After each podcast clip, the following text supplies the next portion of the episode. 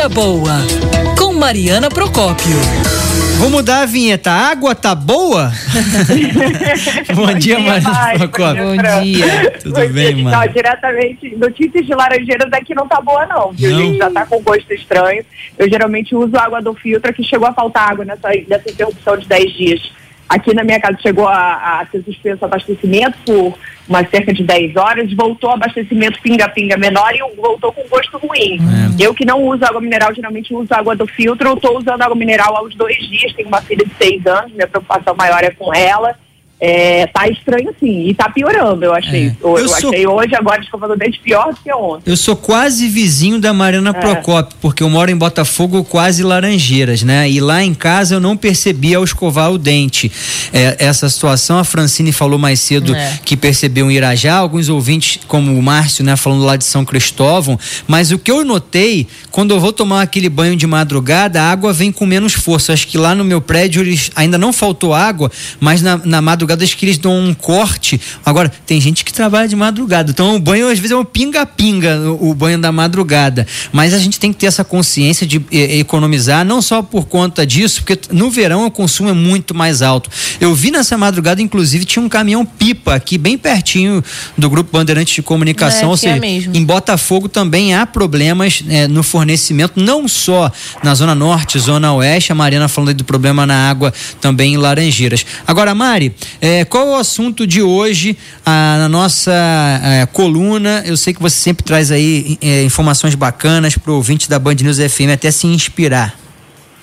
A gente tá, vai falar, gente, um pouco do impacto dessa da pandemia, né? A gente está falando desde o início, a gente vai aí quase um ano de pandemia, começou em março mais ou menos aqui no Brasil, né? Os efeitos da, da circulação do coronavírus com pacientes, ou seja, com confinamento, né? Na nossa mudança, essa é, virada de cabeça para baixo que a gente sofreu, é. o mundo sofreu, e vários impactos. Muito tem se falado de uma nova onda, que não é uma consequência de que está ligada à Covid, embora não diretamente. Uma consequência desse período difícil que a gente está vivendo. É o aumento, gente, dos problemas ligados à nossa saúde, mas a gente não está falando só a saúde do corpo, a saúde da mente, a nossa saúde mental. Já um registro de aumento de casos como depressão, como ansiedade, como síndrome do pânico e também de transtornos alimentares, e esse é o tema da nossa coluna. Da coluna. Para quem não sabe, não tem intimidade com o tema, gente, transtornos alimentares eles afetam a nossa relação direta com a comida. Os especialistas têm alertado é, e preocupadamente para o aumento significativo de casos nesse momento. A psicóloga Mônica Viana, que é especializada em transtornos alimentares e também em obesidade, detalha quem tem sido a população mais vulnerável nesse período. É composta por mulheres, jovens e pessoas que têm histórico de transtornos mentais também. E se a gente for pegar essa população específica, né, mulheres, jovens e pessoas que já têm um histórico, é, a gente vai ver que o, o, o quadro do, dos transtornos alimentares está muito dentro dessa população. Ela falou então de mulheres jovens, as meninas, adolescentes, pré-adolescentes, na pós-adolescência, já são um público mais vulnerável e elas que têm aparecido agora no consultório. Esse aumento ainda está sendo quantificado aqui no Brasil. No momento há pesquisas em curso, mas a psicóloga Mônica Viana afirma que já dá para dizer que além do aumento no número de casos, cresceu também, gente, a gravidade desses pacientes? É, o que a gente tem visto, então, é um aumento dos casos nos consultórios, tá? E também um aumento de recaídas, pessoas que tinham histórico de transtornos alimentares, que já estavam é, assintomáticas, né? Já tinham sido tratadas que estão vindo novamente buscar tratamento. Um outro ponto que eu acho que é relevante também da gente apontar é a gravidade desses quadros. A gente está pegando é, pacientes com quadros mais severos. Pois é, a psicóloga lembra que é normal uma alteração de peso nesse período. Muita gente, a gente tem conversado, né? Muita gente ou emagreceu uhum. ou engordou. Isso tem sido é, mais frequente, você ganhar peso nesse período aí, que muita gente deixou de fazer exercício, tem mais ansiedade, come, come pior. Isso é normal. No entanto, é preciso ficar atento a outros detalhes. Quando a vida da pessoa começa a girar em torno da alimentação, tudo gira em torno da dieta ou de comida, é, e também quando esse, essa, a, o momento da refeição começa a virar um momento muito difícil, um momento ali que a pessoa evita estar com outras pessoas, aí é um sinal de alerta de que essa preocupação está exagerada e pode estar virando uma doença.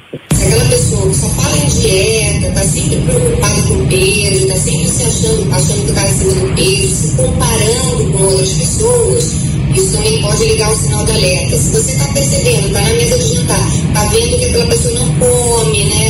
Cortando tudo em pedaços muito pequenininhos, demorando muito para comer, ou assim que termina a refeição, vai para o banheiro, né? Quer se isolar, muitas vezes não querem fazer as refeições juntas. Tudo isso é disso, né? Ah, fazer refeição junto é importante, né? É. Socialmente falando e também para você poder estimular. Nós que temos filhos pequenos, não sei se é a sua realidade, Mari, mas a Bianca, ela dispersa rapidamente. Às vezes está com televisão, com celular, vendo alguma coisa. Acabou, desliga tudo, vamos papar direitinho, porque ela gosta de comer uma besteirinha, né? Já pensa na sobremesa antes do almoço.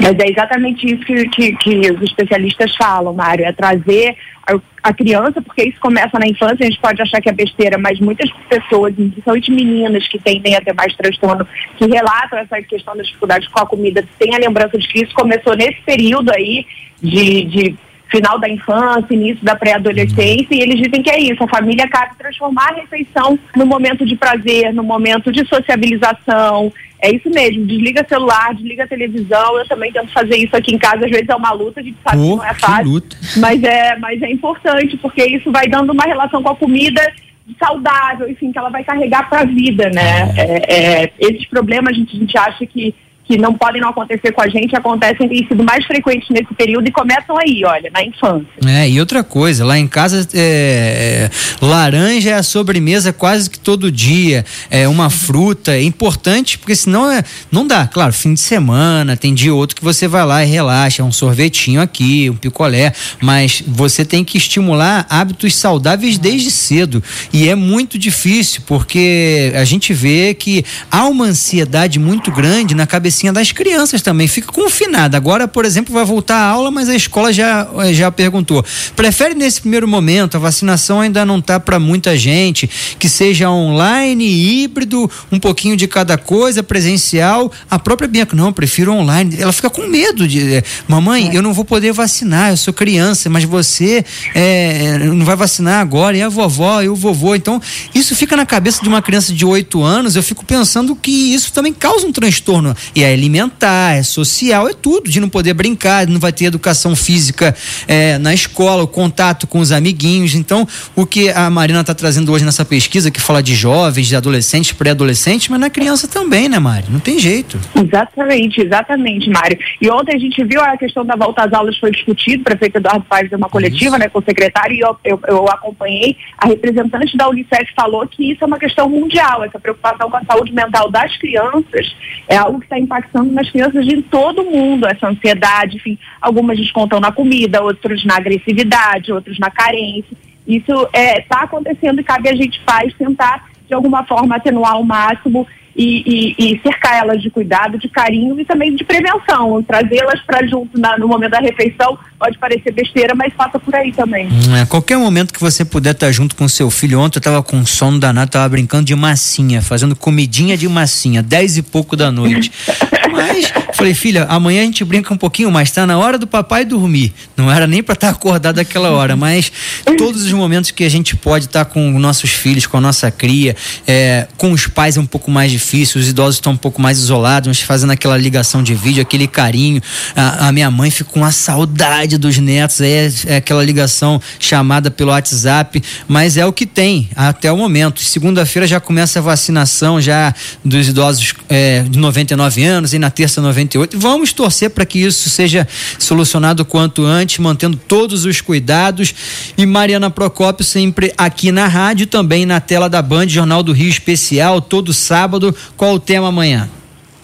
É o tema que a gente conversou hoje sobre esse aumento de transtornos alimentares. É, eu tenho uma entrevista completa amanhã, o sábado, sete da noite. Convido todo mundo a assistir. E terça-feira que vem, sete da noite, a gente tem um encontro também aí no Instagram da Band News FM, sempre com um tema sobre saúde na nossa live. Tá certo. Mariana Procópio, um beijo para você e bom fim de semana. Beijo, gente. Bom Beijo, fim de semana. Valeu. Beijo.